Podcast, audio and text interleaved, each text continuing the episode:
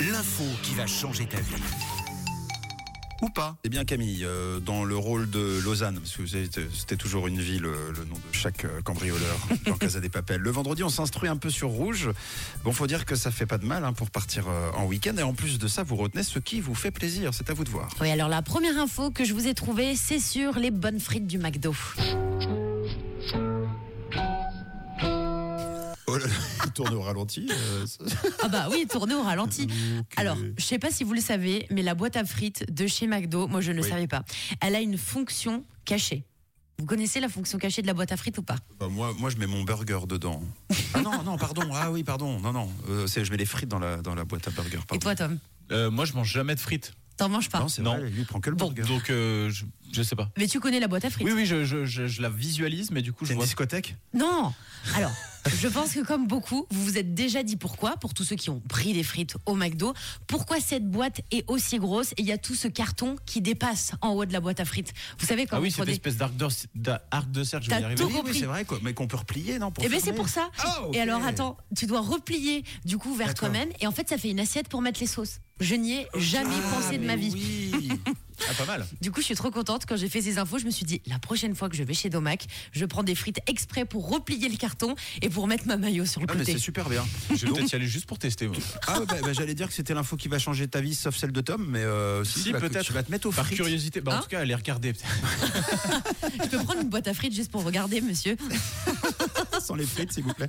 Juste mettre des sauces. Bon, bah, c'est pas mal. J'espère comme ça, vous avez appris le C'est truc. super bien. Vous avez juste à plier le carton et ça fait une petite assiette. Alors la deuxième info, rien à voir, c'est sur Star Wars ce matin.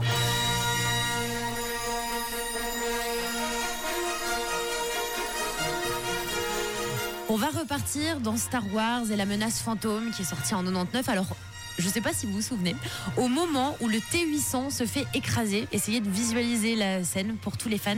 Sachez que pour créer les effets spéciaux de cette scène, vous avez presque tout dans votre cuisine. Non, vous n'êtes pas dans les astuces, mais presque. Ils ont utilisé une boule d'aluminium froissée, un simple petit laser, et ils- surtout, ils ont demandé à un technicien de s'allumer une clope sur le côté, hors champ, pour créer l'effet de la fumée en arrière-plan. Ah ouais. Système D. Ah. Ouais, C'est- Ça a du bricolage. en 99, il n'y avait pas trop trop de budget, puis les effets spéciaux, c'était pas encore ça. Je pense que c'était surtout le budget. ouais. Je pense aussi. Et alors une dernière info, ça n'a rien à voir, c'est sur notre cerveau. Est-ce que vous avez déjà entendu le terme sphénopalatine ganglion neuralgia Alors tu vois, là, tu dis palatine, j'ai l'impression que c'est un personnage de Star Wars. Bah oui, du coup. Euh, non, du coup, non.